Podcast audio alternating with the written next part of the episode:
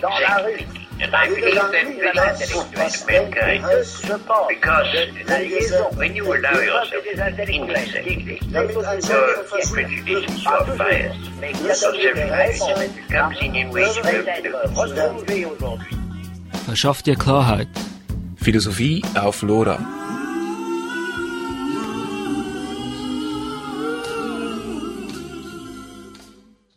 Guten Abend, liebe Zuhörerinnen und Zuhörer. Äh, wir melden uns zurück, Philora, die philosophische Talksendung bei Radio Lora. Ähm, wir haben heute das Thema Raum und Zeit und haben die Ehre, hier gleich zwei Gäste dazu ähm, bei uns haben zu dürfen. Zum einen Herr Professor Fröhlich. Er machte 1965 in Schaffhausen die Matur und studierte danach an der ETH Zürich Mathematik und Physik. Von 1974 bis 1977 war er Assistant Professor am Mathematik Department der Princeton University. 1978 bis 1982 war er Professor am Institut des Hautes Études Scientifiques in Bure-sur-Yvette bei Paris. Seit 1982 war er Professor für theoretische Physik an der ETH Zürich, wo er das Center for Theoretical Studies gründete. Ähm, Herr Fröhlich arbeitet über Quantenfeldtheorie, die strenge mathematische Behandlung von Modellen der statistischen Mechanik, der Theorie der Phasenübergänge und zum Beispiel dem Fractional Quantum Hall Effekt sowie über nicht kommutative Geometrie. Seine Arbeit wurde mit mehreren Preisen ausgezeichnet. Herzlichen Dank und ähm, willkommen bei uns im Studio. Dann haben wir Herrn Professor Wolf hier, Stefan Wolf. Er ist ebenfalls aus Schaffhausen und momentan Professor für theoretische Informatik an der Universität Lugano. Er studierte an der ETH Zürich Mathematik und doktorierte im Gebiet der Kryptologie. Seit seiner Doktorarbeit forscht er auf dem Gebiet der Quanteninformatik, zuerst in Waterloo und Montreal in Kanada, dann an der ETH Zürich. Auch dir herzlich willkommen. Ähm, Gut, wir wollen ja in der heutigen Sendung die Begriffe von äh, Raum und Zeit diskutieren, so ein bisschen aus historisch, äh, physikalisch, philosophischer Perspektive. Und ja, Philora ist eine Radiosendung zu philosophischen Themen. Also wir behaupten also damit eigentlich auch, dass Raum und Zeit eine Art, ein philosophisches Problem darstellen. Und darum jetzt so die einleitende Frage an Sie als Wissenschaftler, Physiker. Wann haben Sie zuerst bemerkt, dass irgendwie Raum und Zeit nicht die unproblematischen Grundbegriffe sind, wie es oftmals so ein bisschen vermittelt wird, jedenfalls so Anfangsstudium, sondern dass da irgendwie tiefere Fragen sozusagen involviert sind.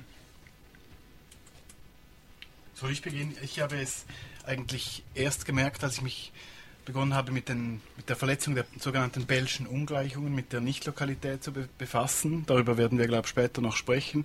Diese ist jetzt ein wichtiges Forschungsthema von mir und ich denke, es ist ein sehr, sehr faszinierendes Phänomen, was eben gerade unsere gewohnten Begriffe von Raum und Zeit und Kausalität, die aus Raum und Zeit hervorgeht, in Frage stellt und ein neues Licht darauf wirft. Es ist eine Frage, wie die Frage gemeint ist. wenn man als äh, Kind äh, zum Beispiel des Nachts äh, ans Himmelszelt blickt und die Sterne sieht, dann kommt doch praktisch wahrscheinlich jedem zweiten, dritten Kind die Frage, wieso es überhaupt etwas gibt. Wieso nicht einfach nichts ist. Und das hat, denke ich, sehr intensiv mit dem Erleben von Raum und auch mit dem Erleben des Zeitflusses zu tun. In diesem Sinne, denke ich, ist die Problematisierung von Raum und Zeit etwas, das sehr früh kommt, jedenfalls bei Kindern, die eben gerne so ein bisschen meditieren oder vielleicht irgendwie depressiv sind und deswegen über solche Dinge nachdenken.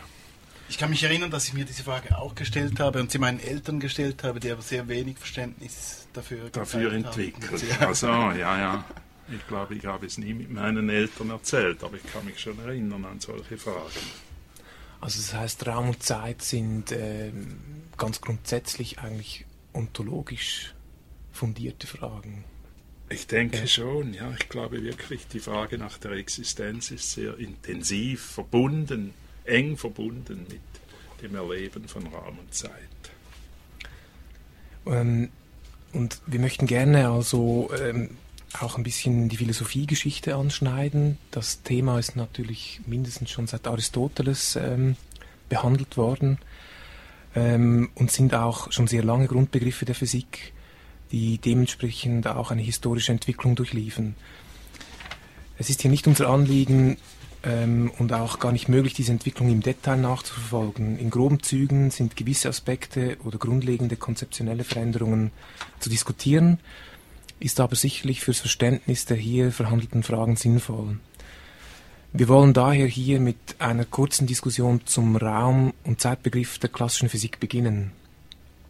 Mit äh, klassischen Physik meinen wir hier in groben Zügen die Newtons äh, Physik, wie sie in Schulbüchern oder auch im ersten Semester an der Universität gelehrt wird. Die Begriffe der klassischen Physik entsprechen auch am ehesten dem naiven Alltagsverständnis dieser Begriffe ähm, nehmen wir zum Beispiel ähm, ähm, Ereignisse in unserem Leben, wo kontinuierliche Zeit abläuft.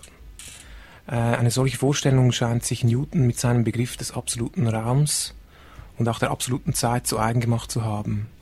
Es gibt einen dreidimensionalen Raum, Gott gegeben sozusagen, und unabhängig von allem anderen, in dem die Dinge sich nach den mechanistischen Gesetzen bewegen. Die Zeit ist dabei ein externer, kontinuierlich sich abwickelnder Parameter. Kann man das so beschreiben? Ist das so korrekt? Ich glaube, in der Newtonschen Sicht ja, kann man das so beschreiben. Und die Frage, die wir wahrscheinlich heute diskutieren werden, ist, ob wir, dass es Zeit gibt und Raum ist uns allen klar, wir kennen es als Erfahrung, aber ob es etwas Fundamentales ist oder ob es etwas ist, das aus anderen fundamentalen Dingen hervorgeht. Das gab es ja schon. Also, bei, äh, wesentlich ist sicher, dass Raum und Zeit in der Newtonschen Mechanik nicht miteinander sprechen.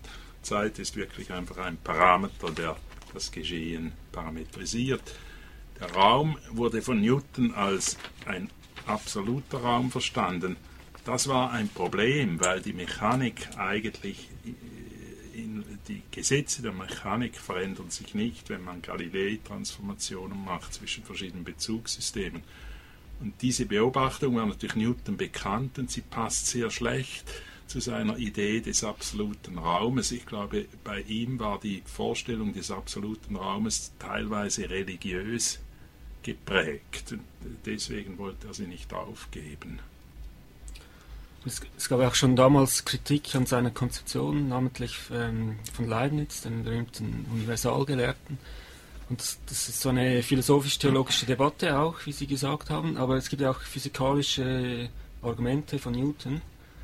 eines ist, glaube ich, so ein, ein Gedankenexperiment, wo er sagt, wo man sagt, wo man sich jetzt vorstellt, jetzt nehmen wir alle Materie aus dem Universum weg.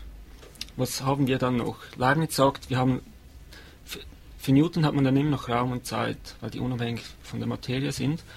bei Leibniz hat man keine Raum und Zeit mehr, weil sein Raumbegriff äh, basiert auf dem relationalen Verhältnis von, von Materie zueinander. Und die Tatsache, dass es aber schon damals, äh, dass man schon damals Vakuum produzieren konnte, spricht doch eigentlich für Newton. Weil Leibniz hat dann behauptet, das Vakuum, das gibt es eigentlich nicht. Aber es gab schon damals im frühen 17. im späten 17. Jahrhundert gab es, gab es eigentlich Möglichkeiten, so ein, ein, ein Vakuum zu produzieren. Das spricht doch eigentlich für Newton. Also was ist denn äh, das Universum ohne Materie? Das wäre dann einfach, das wäre das, das, das, das große Vakuum. Und für Newton ist das kein Problem, aber für Leibniz schon. Aber ich würde sagen, dieses Vakuum, was du beschrieben hast, ist ja nur immer in einem Teil und außerhalb des Vakuums ist ja wieder etwas, ist ja wieder Materie. Und dieses außerhalb könnte ja dazu führen, dass der Raum auch in diesem Bereich entstehen würde, wo dieses Vakuum ist. Mhm. Wir brauchen natürlich Materie und Licht, um überhaupt äh, Signale zu empfangen von der Außenwelt. Und in dem Sinne ist die Vorstellung eines absolut leeren Universums ein Unding. dann gibt es keine Beobachtungen, keine Experimente, keine Leute, die die Signale aufnehmen und interpretieren. Nicht? In diesem Sinne scheint mir ist die Vorstellung von Leibniz äh, irgendwie zutreffender als diejenige von Newton. Das Problem ist, ich denke, Leibniz hat wahrscheinlich nicht viel gesagt über die Eigenschaften des Raumes, ob, ob, zum Beispiel der Raum eine Metrik trägt, sodass man Distanzen messen kann. In dieser Beziehung war Newton wahrscheinlich sehr viel präziser, würde ich denken. Aber ich rede da über Dinge, die ich nicht so genau recherchiert habe. Wenn Sie etwas lesen wollen über den Raum und den Zeitbegriff bei Newton, sollten Sie eine alte Arbeit von Herrn Vierz lesen der dazu ganz äh, ja, tiefsinnige Betrachtungen angestellt hat. Er war ein ganz hervorragender Newton-Kenner. Aber äh, wir können darüber, wir können nicht auf die Details eingehen, sonst ist die ganze Stunde vorbei. okay. Also ein schönes Aber Argument, finde ich, das Leibniz gemacht hat, ist, dass wenn alles einfach um 10 Meter oder einen Kilometer verschoben wird, dann ist es einfach die gleiche Welt. Ja. Es, mache, es sei absurd zu sagen, dass dann etwas anders mhm. sei. Und in diesem Sinne sei der absolute ja. Aber okay. Eine absurde, eine absurde Annahme. Ja. Jetzt vielleicht doch noch ein Beispiel nochmals aus dieser Debatte, das vielleicht aber auch überleitet zur, äh, zur modernen Physik. Das ist das berühmte Experiment mit dem rotierenden Eimer von, von Newton. Also man hat einen Eimer mit Wasser gefüllt und wenn der still steht, dann ist die Wasseroberfläche auch ähm, flach. Und wenn sich der jetzt bewegt in eine Richtung, dann geht das Wasser mit und, und wenn, wenn man aber gleichmäßige Bewegung hat, ist das Wasser, die Wasseroberfläche wieder flach. Ja. Wenn der Eimer jetzt aber rotiert, dann rotiert das Wasser mit und es steigt an den Wänden an und man hat eine konkave Oberfläche. Ja. Und auch wenn das Wasser relativ zur Bewegung des Eimers ähm, keine Bewegung, eigentlich ähm, äh, still ist, zeigt es immer noch diese konkave Oberfläche. Und für Newton war das ein, ähm, ein Argument gegen Leibniz, dass, dass, dass man eben diesen absoluten Raum, das Konzept des absoluten Raums benötigt, um das, dieses Phänomen adäquat zu beschreiben zu können. Und Leibniz konnte darauf, soweit ich sehe, keine physikalische Antwort geben. Aber ich glaube, es gab eine sehr gute Antwort darauf von Mach, der im Sinne von Leibniz argumentiert hat, der gesagt hat, ob das Wasser sich beuge oder nicht, komme das, das, Gedankenexperiment zeige nur, dass es nicht auf die Relativbewegung des Wassers gegenüber dem Eimer ankommt, aber es könnte ja sein, dass die Relativbewegung des Wassers gegenüber den Fixsternen zum Beispiel entscheidend sein und nicht, sei und nicht gegenüber einem absoluten Raum. Also das impliziere nicht das Gedankenexperiment die Existenz eines absoluten Raumes. Mhm.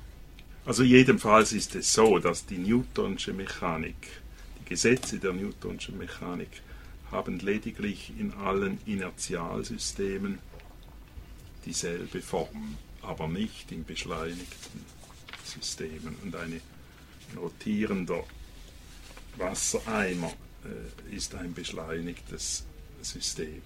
Jetzt äh, ist die Frage, ob es eine Rolle spielt, dass dort draußen die Fixsterne sind.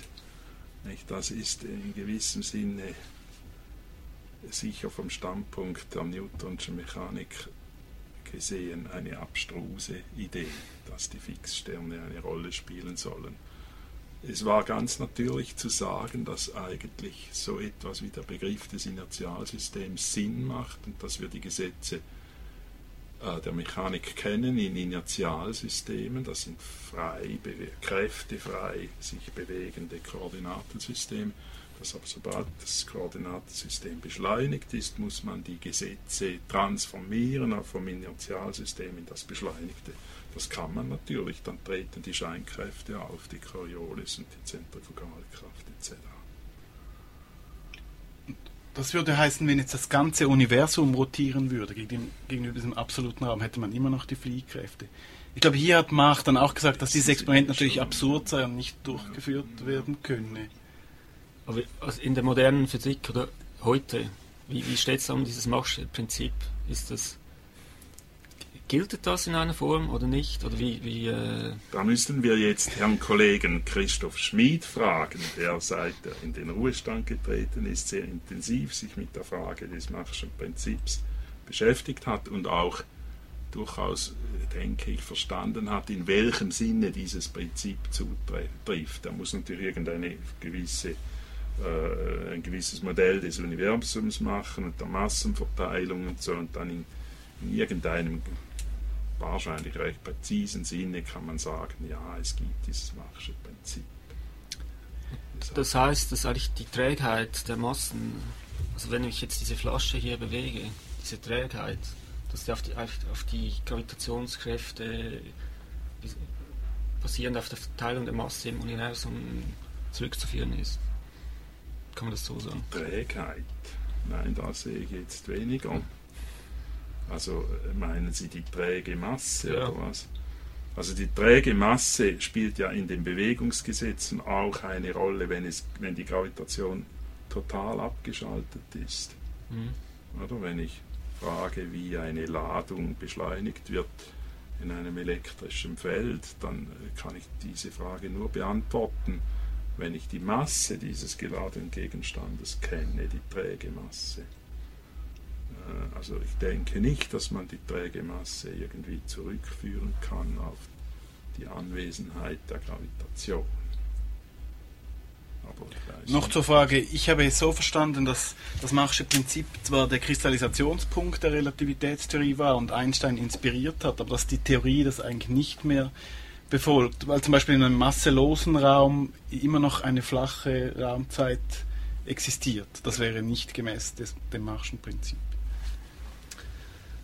Ja, das war schon der erste Teil unseres Gesprächs. Im zweiten Teil werden wir genau auf die Realitätstheorien zu sprechen kommen und können das Thema dann weiter vertiefen.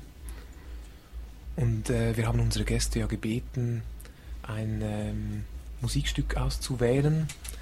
Und ähm, vielleicht hat es auch einen Bezug zum Thema, je nachdem. Ähm, Möchtest du deines spielen lassen? Ja, ich habe mir überlegt, was für Stücke ich kenne, die einen Bezug zu Raum und Zeit haben. Und zuerst zum Raum ist, bin ich auf ziemlich äh, offensichtlich gekommen äh, Space Oddity von David Bowie.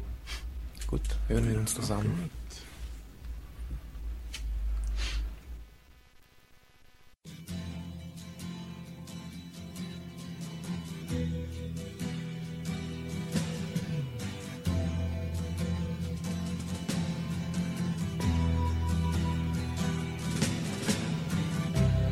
Ground control to Major Tom. Ground control to Major Tom. Take your protein pills and put your helmet on. Ground control to Major Tom. Commencing countdown engines on. Three, two, check ignition, and may God's love be with you.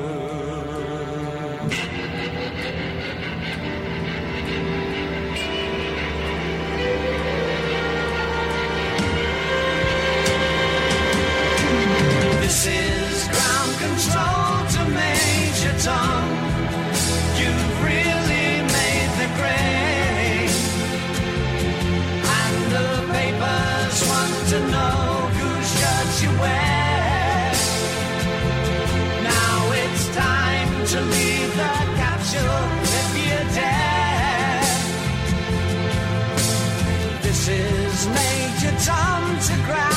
Control. I'm stepping through the door. And I'm floating in a most peculiar way And the stars look very different today. For here am I sitting in a tin can.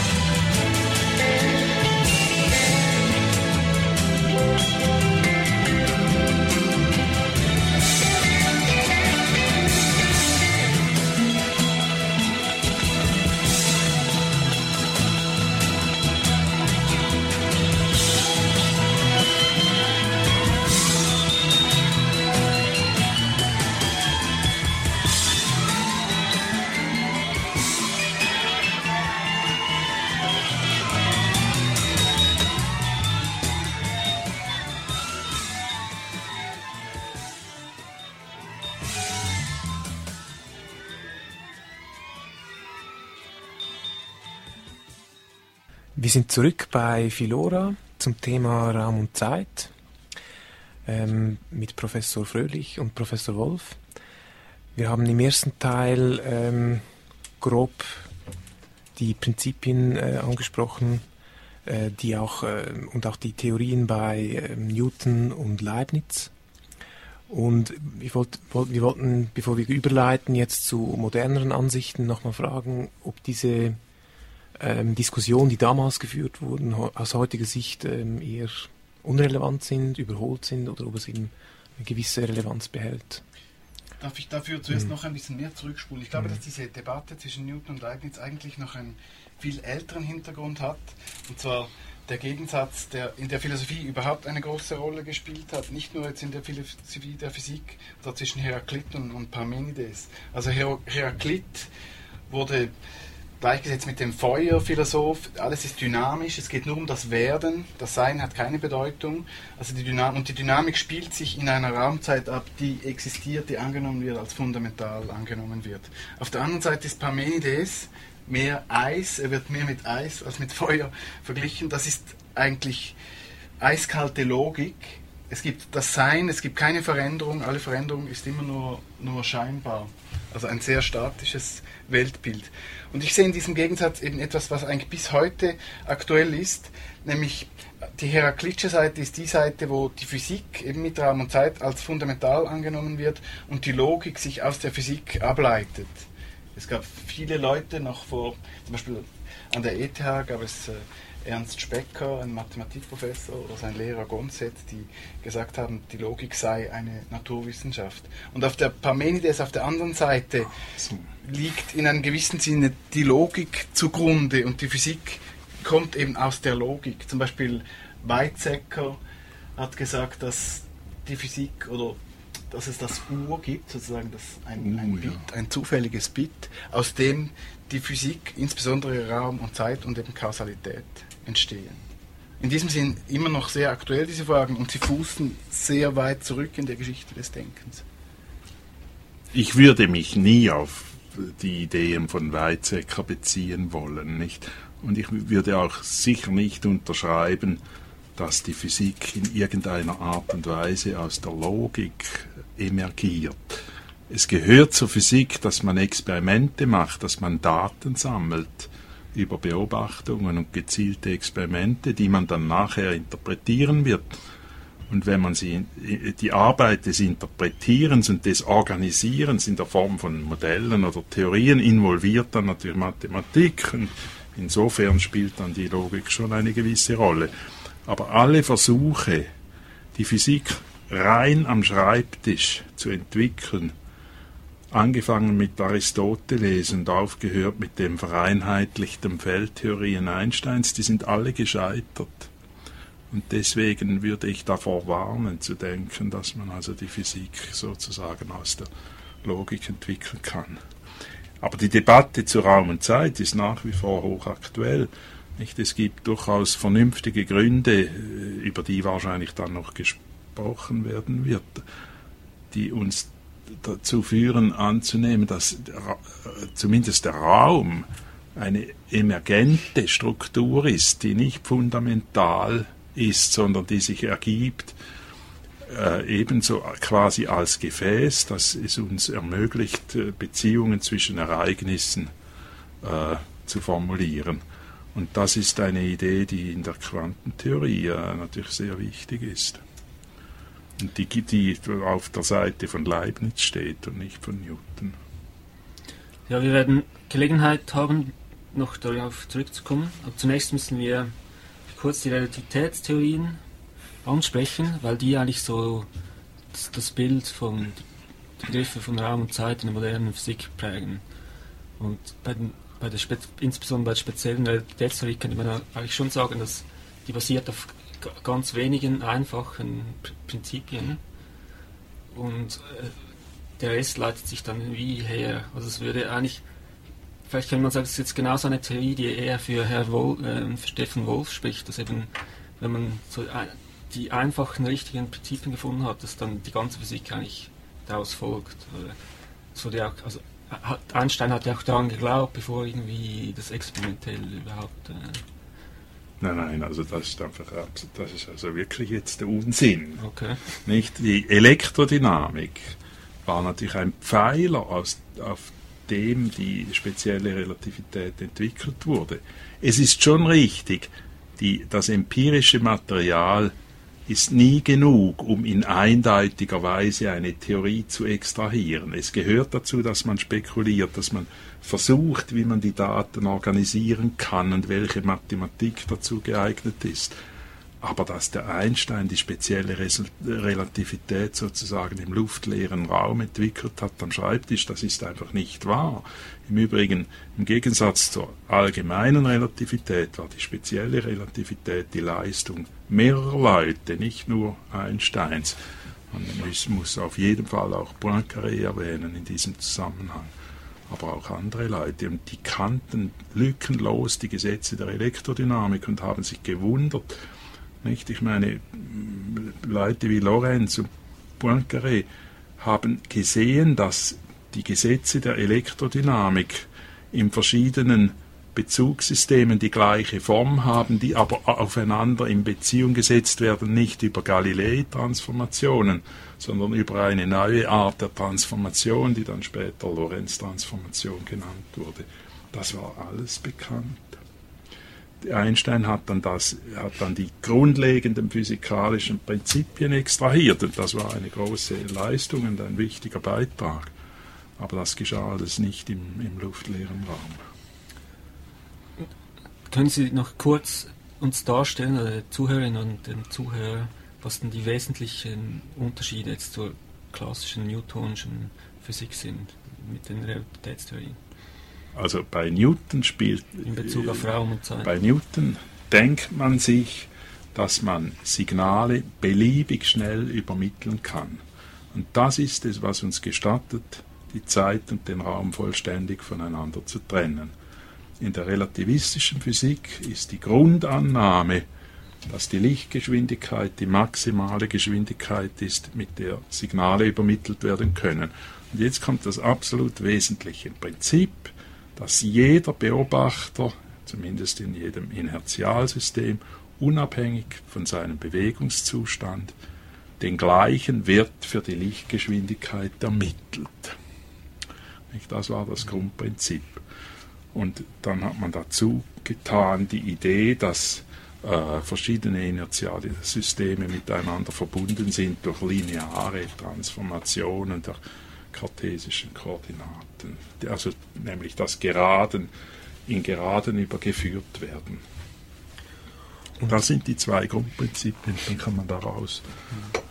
Und ähm, ähm, bei der Unterscheidung von spezieller und allgemeiner Relativitätstheorie ist es vor allem dann die allgemeine, die die Begriffe des Raums revolutioniert haben? Oder kann man das so nicht sagen? Folgt das, folgt das automatisch aus diesen ähm, Überlegungen, die Sie gerade. Keineswegs. Das folgt überhaupt nicht automatisch.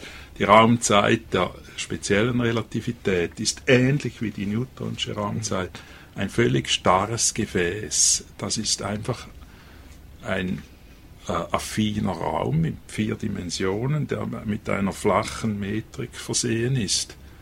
Und unabhängig davon, wie viel Materie und Licht man hineinpackt, der Raum ändert seine Eigenschaften nicht. So war das in der speziellen Relativität. Äh, In der allgemeinen Relativität ändert das nicht. Dort ist erstens die Frage, was überhaupt die Raumzeitmannigfaltigkeit ist, eine, eine offene Frage. Die Antwort hängt ab davon, was man annimmt über die Verteilung der Materie. Und die Metrik, mit der die Raumzeit versehen ist, ist eine, wenn Sie so wollen, dynamische Größe, die davon abhängt, wo es Materie gibt, wie viel und wie sie sich bewegt. Das ist so, man kann das vergleichen mit, wenn Sie so wollen, Projektionsflächen. Wir können ja auf Plato und sein Höhlengleichnis zurückgehen. In der speziellen Relativität ist der Schirm, auf dem die Ereignisse äh, sichtbar werden, ein starrer Schirm. In der allgemeinen Relativität verformt er sich, je nachdem, was für Signale kommen. Gibt es Dellen oder Berge nicht im Schirm.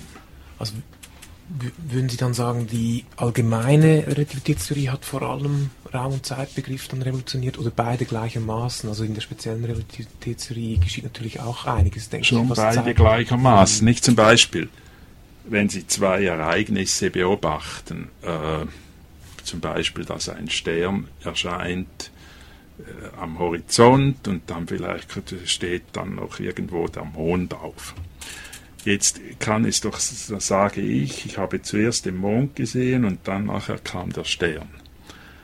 Wenn aber die beiden Ereignisse raumartig getrennt sind, dann gibt es einen, zum Beispiel den Herrn Wolf im Tessin, der zuerst den Stern gesehen hat und nachher den Mond. Also die Reihenfolge von raumartig getrennten Ereignissen hängt vom Beobachter ab. Das ist eine revolutionäre Idee, die bei Newton in keiner Weise vorstellbar war. Es gibt eigentlich nicht mehr in diesem Sinn die absolute Zeit, wie sie bei Newton. Das ist Ja. richtig. Ja. Und was wahrscheinlich bei der allgemeinen Relativitätstheorie, wenn man das so salopp sagen will, neu ist gegenüber der speziellen, ist eben so wie eine Art Feedback. Also in der speziellen ist der Raum starr. In der allgemeinen Relativitätstheorie gibt es ein Feedback von der Massenverteilung auf den Raum. Das heißt, der Raum ist nicht mehr starr, aber er ist immer noch grundlegend. Er ist immer noch in diesem Sinn absolut. Aber Es gibt vielleicht noch dynamisch. etwas, das zu betonen ist. Das werden die Radiozuhörerinnen sehr gut verstehen. Nicht? Wir denken ja, dass die heutige, die moderne Physik die Eigenschaft hat, dass sie uns nicht gestattet, die Zukunft vorherzusagen. Es, es gibt niemanden, der behauptet, er kann die Zukunft vorhersagen, unabhängig davon, wie groß Computing Power ist. Jetzt kann man sagen, wieso denken wir so? Dann sagen die meisten Leute, das ist die Quantenmechanik. Die Quantenmechanik ist nicht mehr deterministisch und deswegen können wir die Zukunft nicht vorhersagen. Aber die richtige Antwort ist eigentlich, dass die Relativitätstheorie uns lehrt, dass man die Zukunft nicht voraussagen kann. Und das liegt daran, dass wir wenn wir relativistisch denken, die Anfangsbedingungen nur insofern kennen, als sie in unserem Rückwärtslichtkegel liegen. Es gibt aber in jedem vernünftigen Modell des Universums Gebiete des Universums, die nicht in unserem Rückwärtslichtkegel liegen. Und dort passiert auch etwas und das kann dann unsere Zukunft beeinflussen. Wir können prinzipiell darüber nichts wissen zum jetzigen Zeitpunkt.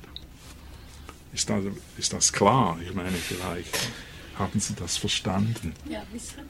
Gut. Aber das klingt dann schon auch nach etwas Absolutem. Also, dass die Zukunft nicht voraussehbar ist, das heißt, der Zeitablauf hat irgendwo einen Stopp, der ist absolut, der ist nicht irgendwie relativ. Oder ist das falsch? Pardon, also die Zukunft, was Zukunft, Gegenwart und Vergangenheit ist, hängt vom Beobachter ab. Ich, äh, alles, was ich behaupte, ist, meine Zukunft kann ich nicht voraussagen mit absoluter Sicherheit, auch wenn ich einen beliebig großen Quantencomputer zur Verfügung habe, um zu rechnen. Also der Beobachter ist ein absoluter Standpunkt, ja. Das ist ähm, nachvollziehbar. Ja, die relativistische Physik sagt, was Beobachter erleben, und sie erleben nicht alle dasselbe. Aber die, aber die Gesetze der Relativitätstheorie gestatten uns zu übersetzen. Wenn wir wissen, der Beobachter A erlebt das und das, können wir daraus dann unter Umständen ausrechnen, was der Beobachter B erlebt, indem wir die geeigneten Transformationen anwenden. Also die Raum und Zeit sind jedenfalls nicht mehr unabhängig wie bei Newton, sondern es gibt eigentlich nur diese eine Raumzeit. Aber es gibt ja trotzdem Unterschiede. Ähm, der offensichtlichste zwischen dem Begriff des Raums und der Zeit, der offensichtlichste, auch alltägliche Vorweis, dass im Raum kann man sich in alle Richtungen bewegen, also links und rechts. Aber in, in der Zeit kann man sich nur vorwärts bewegen. Ja. Woher kommt denn dieser Unterschied? Ja, wenn man das wüsste, oder? Also beim Zeitbegriff muss man im Übrigen ein bisschen vorsichtig sein. Ich als Mensch, der die Natur beobachtet, für mich ist meine sogenannte Eigenzeit relevant. Das ist, was ich ablese auf meiner Uhr. Die Eigenzeit entlang der Weltlinie eines Beobachters, die hängt von dieser Weltlinie ab. Es gibt keine äh, universelle Zeit, die für alle Beobachter relevant ist. Allerdings ist, es so, die, die Weltlinien von verschiedenen Beobachterinnen, die kann man anordnen in, einem in einer vierdimensionalen Mannigfaltigkeit. Diese vierdimensionale Mannigfaltigkeit hat eine Lorenzsche Struktur, sie ist versehen mit einem Bündel von Lichtkegeln und in diesem Sinne macht die Zeit als Koordinate auch einen Sinn, um lokal die Mannigfaltigkeit zu beschreiben. Aber die Zeit, die ich erlebe und die ich ablese auf der Uhr, ist die sogenannte Eigenzeit. Das ist ein äh, Parameter, der meine Weltlinie äh, parametrisiert und den ich berechne aus der, aus der Metrik, die auf der Raumzeit vorgegeben ist. Das war vielleicht etwas schwierig zu verstehen für die Zuhörerinnen. Vielleicht wäre die Frage dann, woher kommt denn diese intrinsische Asymmetrie in Ja. der Ja, ja. Zeit? Ich kenne keine Naturgesetze der moderneren Art, die sagen, dass das, was ich erlebe, gleich aussehen sollte, wenn ich vorwärts oder rückwärts gehe in der Zeit. Es ist alles völlig asymmetrisch. Wenn ich frage, was kann ich noch beobachten über die Welt jetzt, dann ist das sehr viel weniger, als was ich alles beobachten konnte vor einem Jahr. In diesem Sinne, oder die Fülle des im Prinzip Beobachtbaren nimmt dauernd ab. Und das ist einfach so. In diesem Sinne existiert das Problem des Vorwärts- und Rückwärtsfahrens in der Zeit eigentlich gar nicht. Aber die Fülle des Erlebten nimmt ja eigentlich zu. Wir haben ja immer mehr Vergangenheit. Das ist schon richtig, aber die. Fülle desjenigen, die Fülle der Ereignisse, die ich jetzt und in der Zukunft noch beobachten kann, die nimmt laufend ab. Das hat nichts mit meinem Gedächtnis zu tun. Mein Gedächtnis wird natürlich schon immer voller, das ist schon richtig. Jetzt noch, vielleicht ändert das dann auch in ein paar Jahren. Und es ist auch dieses Gedächtnis, was uns das Gefühl gibt der Asymmetrie zwischen Vergangenheit ja, und absolut. Zukunft. Ja. Es gibt ja diese berühmte Frage, warum ein Fossil, wenn man jetzt einen Dinosaurierknochen ausgräbt, einen versteinerten, warum der mehr sagt über die Vergangenheit als über die Zukunft, woher diese Asymmetrie eben komme, denn die physikalischen Gesetze sind ja Zeitumkehr invariant, das heißt Vielleicht, ja, ich weiß nicht so genau, wieso Die- das die Leute behaupten. Ich glaube, das ist quantenmechanisch gedacht, äh, einfach nicht richtig, aber dass Darüber muss man dann vielleicht. Dass die Gesetzmäßigkeiten auf der fundamentalen Ebene, dass die Reversibelzeit Ja, ich glaube nicht, dass das so ist. Das liegt daran, dass sobald überhaupt beobachtet, sobald, über, sobald es möglich wird, überhaupt Information zu sammeln über das Naturgeschehen, geschieht beim Sammeln der Information etwas prinzipiell Irreversibles. Und die Quantenmechanik sieht das auch so, meines Erachtens ist, nach. Ist das ein Richtig. thermodynamischer Prozess? So wie Ja, wenn, wenn das ein Glas jetzt, das Glas jetzt da vom Tisch runterfällt und nicht mehr. Die, Nein, diese Art von das scheint mir, Irreversibilität. das ist nicht ganz dasselbe, nein. Das, die thermodynamische Irreversibilität kommt davon, kommt davon her, dass ich sehr äh, unwahrscheinliche Anfangsbedingungen geschaffen habe und dann entwickeln sich die sozusagen Richtung, in Richtung von Zuständen, die eben wahrscheinlicher sind. Und das gibt den Eindruck der Irreversibilität.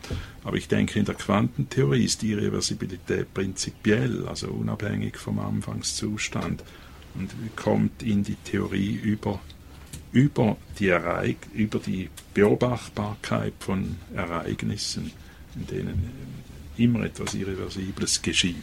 Und das Entstehen echten Zufalls in der, in der Absolut. ja. Quantentheorie, das ist natürlich auch ein sehr asymmetrischer Prozess. Du, Das ist ein, ein Bit ja. Information Völlig. 0 oder 1, das ist da in der Zukunft, in der. Vergangenheit Ja. war es nicht da. Ja. Ja, und ähm, die, die Zeit im Studio geht auch schnell voran. Das war jetzt der zweite Teil. Wir werden im dritten Teil und letzten Teil sicher nochmals auf die Quantenmechanik zu sprechen kommen. Machen wir nochmals eine kurze Pause mit Ja. einem Musikstück. ja, das ist gut. Jetzt musst du noch die, die, das Zeitstück bringen, oder? Ja, jetzt könnten wir das zweite Stück. Gut, das Zeitstück, das ich habe, das heißt Time, sehr sinnigerweise von Pink Floyd.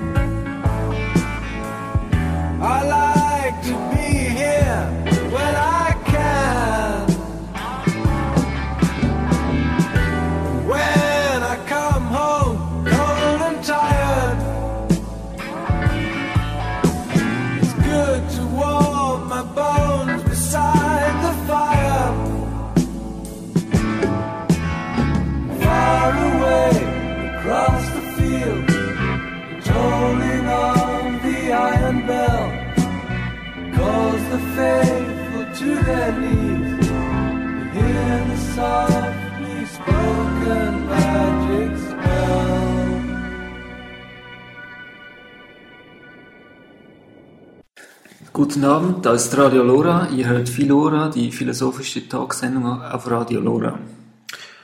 Und wir sind schon bald am Ende unserer äh, Gesprächsstunde mit unseren Gästen Professor Fröhlich und Professor Wolf zum Thema Raum und Zeit. Wir haben äh, die ersten zwei Teile gehört zu äh, einigen spannenden theoretischen Aspekten dieses Themas und den dritten Teil, der dann ähm, auch zur Quantentheorie noch überleiten wird und in dem wir auch noch über politische und praktische ähm, Themen sprechen werden, hören wir in vier Wochen. Zum Abschluss ähm, spielen wir noch ein Stück von Sigur Ross, auch zum Thema Raum und Zeit, äh, mit dem Titel Horochronos. Einen schönen Abend.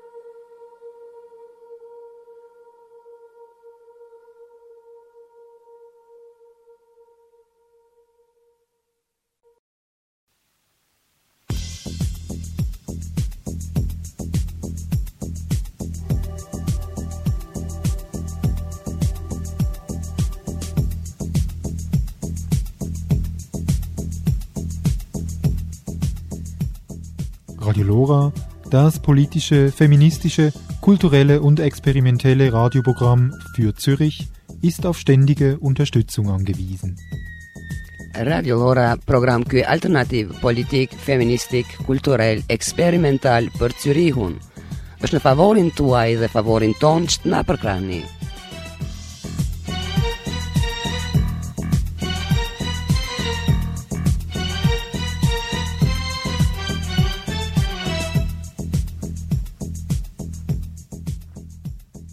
Deshalb werde Mitglied und unterstütze die Programmalternative mit deinem Beitrag auf das Konto 80-144 03-9. Contributi juaj për ne do të ishte mirë se ardhur për këtë radio alternative në këtë konto numër 80 viz 144 03 viz 9.